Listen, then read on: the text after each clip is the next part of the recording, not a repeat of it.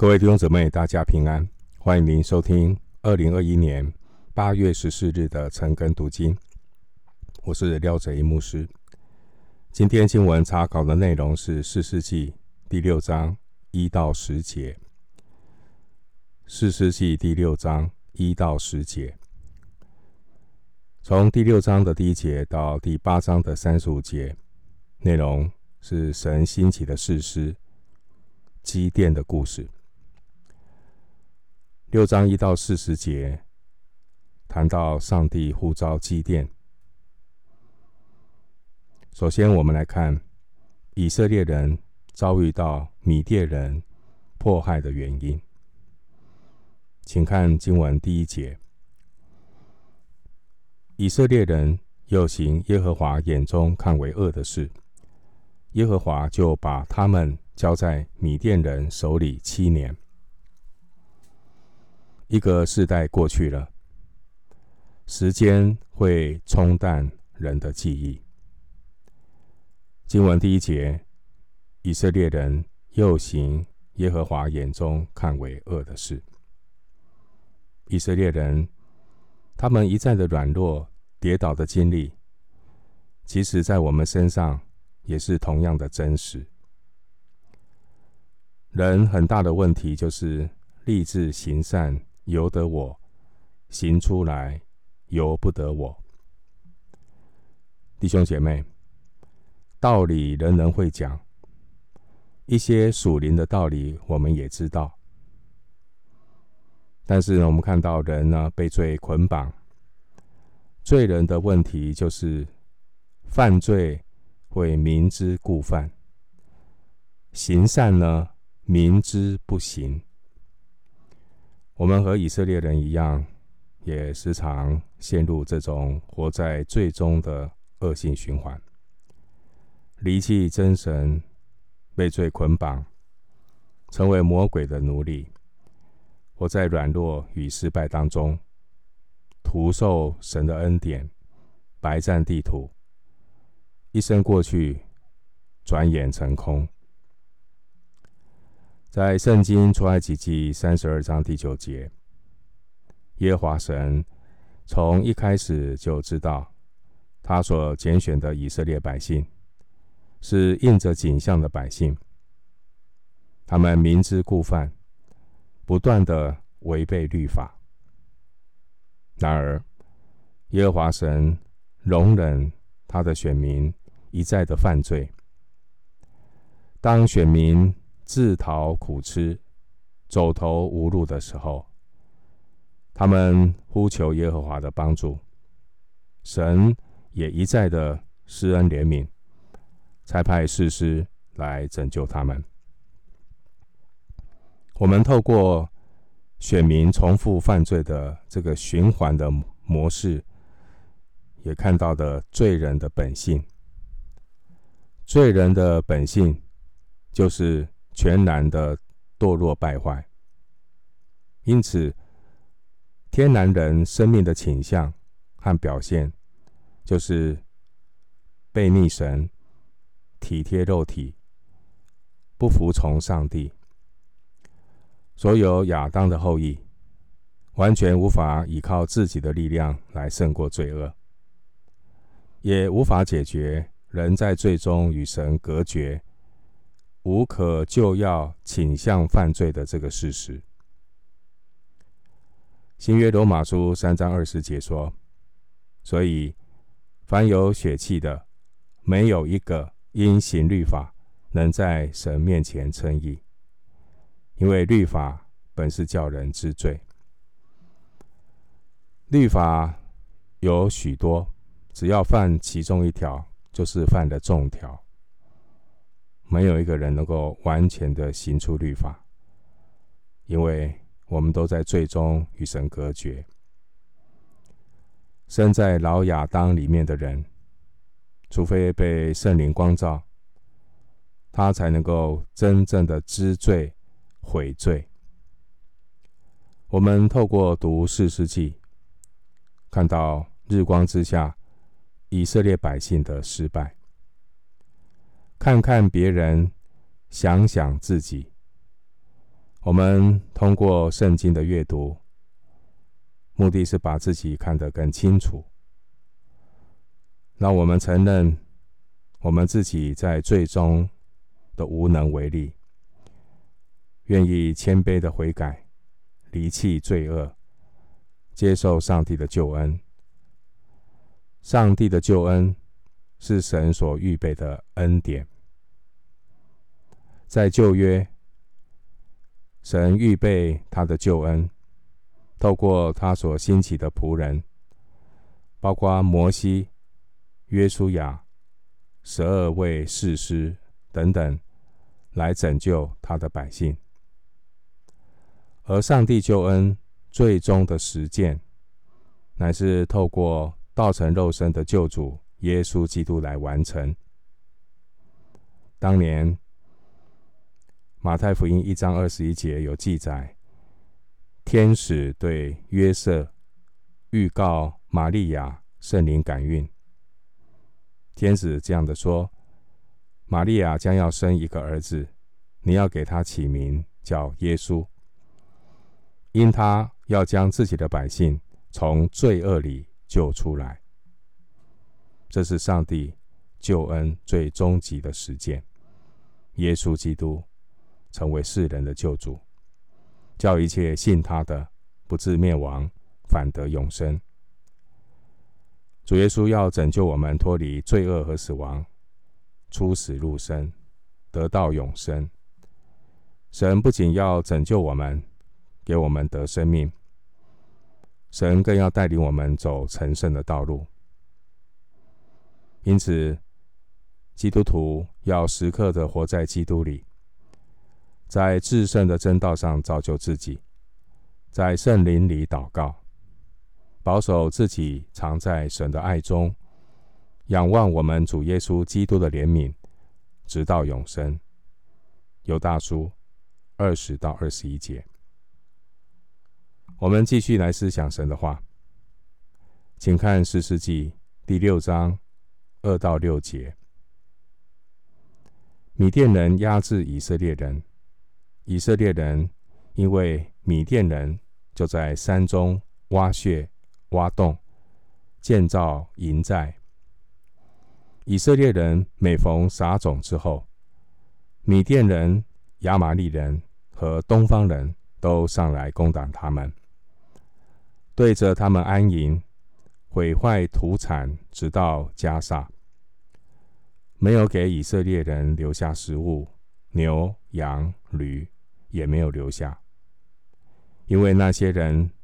带着牲畜帐篷来，像蝗虫那样多，人和骆驼无数，都进入国内，毁坏全地。以色列人因米甸人的缘故，极其穷乏，就呼求耶和华。这段经文，我们看到以色列百姓再次的陷入。不倚靠神的受苦当中，这是第四次的循环。经文第三节，我们看到这次给以色列人带来威胁的，是以色列人的近亲，有血缘关系的堂兄弟，也就是临近约旦河东的米甸人、亚玛利人。米甸人、亚玛利人，他们主要威胁的对象是在约旦河东平原附近的以色列支派。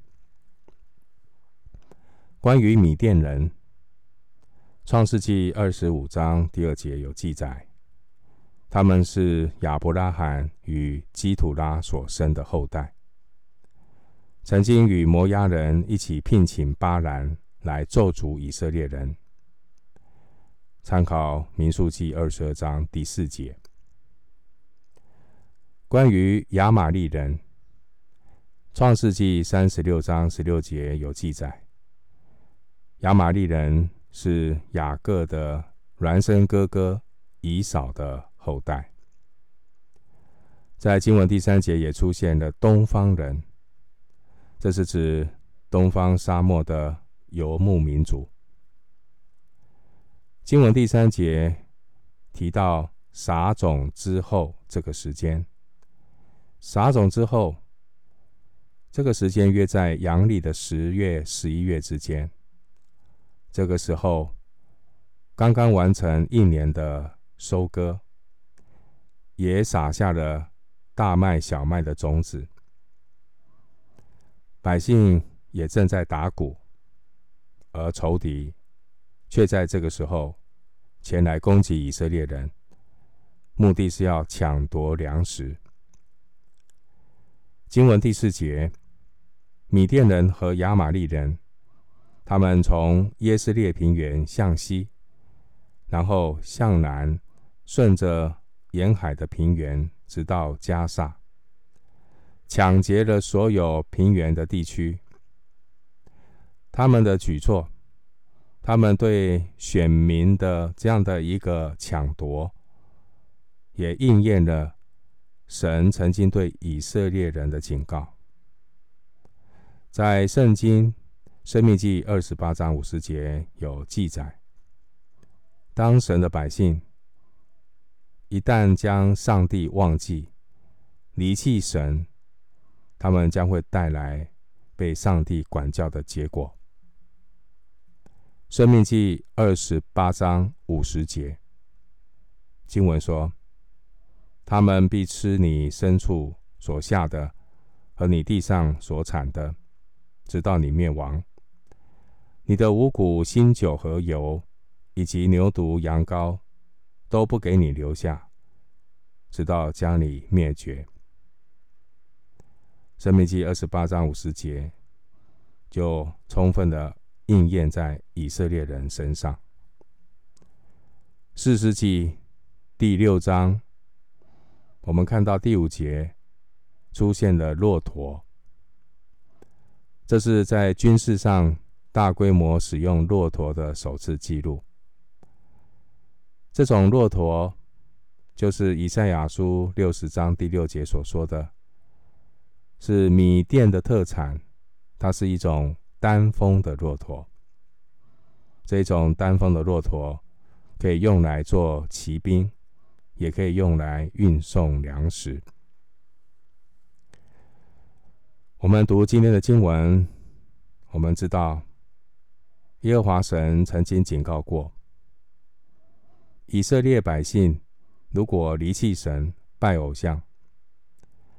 圣经申命记十一章十四节说：“神就使天闭塞不下雨，地也不出产。”使你们在耶华所赐给你们的美地上速速灭亡。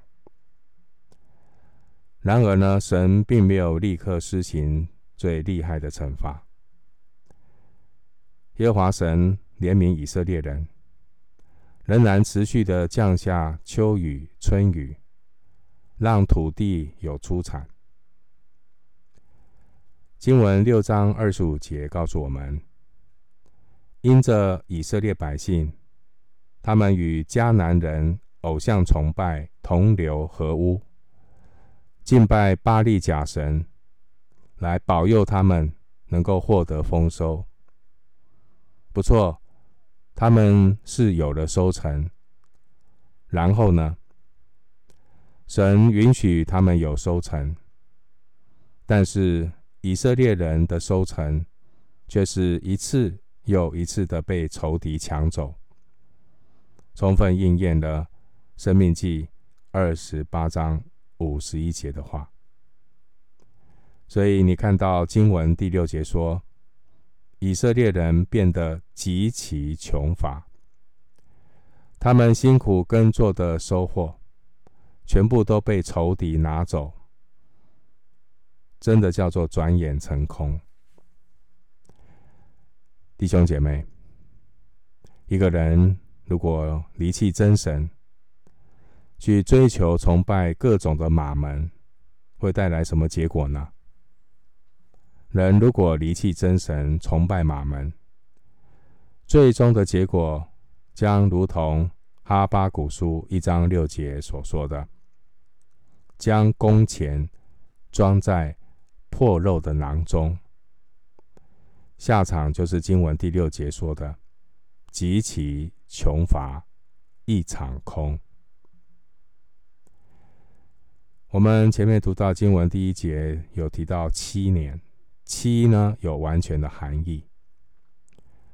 属灵的提醒是告诉我们，除非人经历彻底的失败，对自己完全的失望，人才可能谦卑的浪子回头。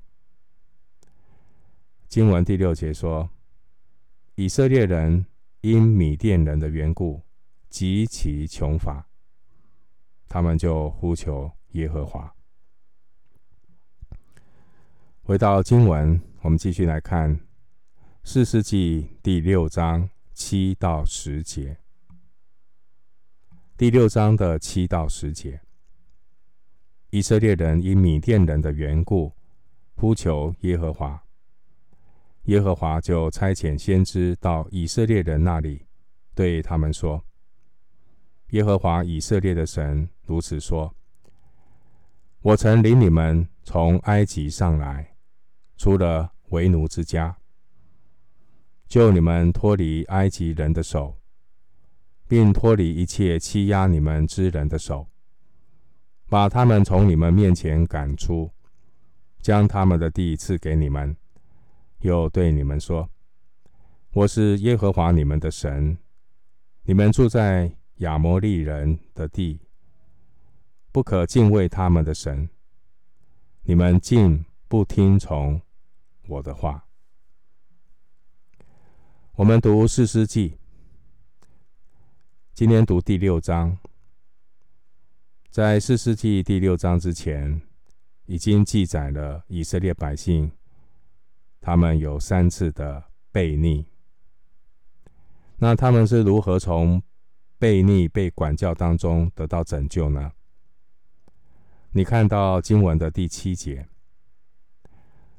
经文第七节说明了一个模式：神如何的拯救以色列人，就是当以色列人被欺压得很苦，人的尽头，神的开始。他们走投无路的时候，才想到要来呼求耶和华。然而，神有怜悯，有恩典。当以色列人呼求耶和华的时候，神的拯救呢，就临到他们。经文第七节告诉我们，这一次当以色列人呼求耶和华的时候，耶和华神并没有立即的施行拯救。你看到什么？他是看的，我们看到神呢是先赐下话语。经文第八节，经文第八节，你看到神差遣先知，神差遣先知，神差遣先知的用意是要指出百姓的愚昧，要呼吁他们回转。悔改，以色列百姓向神祷告。这一次，神的回应是什么呢？神的回应就是差遣先知。总不能够一再的他们呼求神，神就拯救他们。可是更重要的是要帮助他们明白过来。所以神差遣先知回应百姓的祷告。然而，神差遣先知这样的一个回应，并不是百姓所要的。以色列百姓他们所关心的是什么？所关心的是赶快脱离苦难，不再极其穷乏，赶快把眼前的问题解决。眼前的问题包括仇敌的攻击、仇敌的掳掠。上帝啊，赶快把仇敌剪除吧，那我们可以安心的收成，不会被抢夺，过着幸福美满的日子。至于听不听神的话，再说吧。这就是选民他们的心态。以色列百姓对于听上帝的教训兴趣缺缺。然而，耶和华神所关心的是以色列百姓跟神之间的关系是否正确。人的犯罪会破坏人与神之间的关系。以色列人他们拜偶像得罪神，也导致管教临到他们。这管教就是仇敌将他们辛苦收成的农作物抢夺一空。以色列人受苦，他们其实这个受苦叫做自讨苦吃。他们自讨苦吃，被管教之后呢，向神呼求，向神祷告。选民的祷告，心里只惦记着自己农作物的损失，却不在乎他们跟神的关系是否正确。弟兄姐妹，我们祷告的态度是什么？当我们祷告的时候，也常常只是在关心怎样的让上帝赶快来处理我眼前的问题。可是呢，我们却不关心神的心意，我们却不关心神要对我们所说的话。人只在乎神要听我的祷告，却不看重我们要听神的话。今天的经文第八节，我们看到耶和华神所关心的，并不是立刻挪去以色列人的难处。耶和华神要处理以色列人他们核心的问题。以色列人真正的大问题就是他们的罪。经文第十节，耶和华透过先知。来指出他们的罪，他们的罪就是敬拜亚摩利人的偶像，不听从神的话。弟兄姊妹，盼望我们都能够谨记以色列人的前车之鉴。生命最急需要解决的问题，不是病毒的问题，不是疫苗的问题。不是生活出现的种种的问题，基督徒人生最要紧要面对的问题是人的罪要解决。这些的罪包括小性、冷淡、明知故犯、行善明知而不去行。冷淡的罪，不听从神话语的罪。这是一种变相拜偶像、爱世界的罪。箴言二十三章二十六节说：“我儿要将你的心归我，你的眼目也要喜悦我的道路。”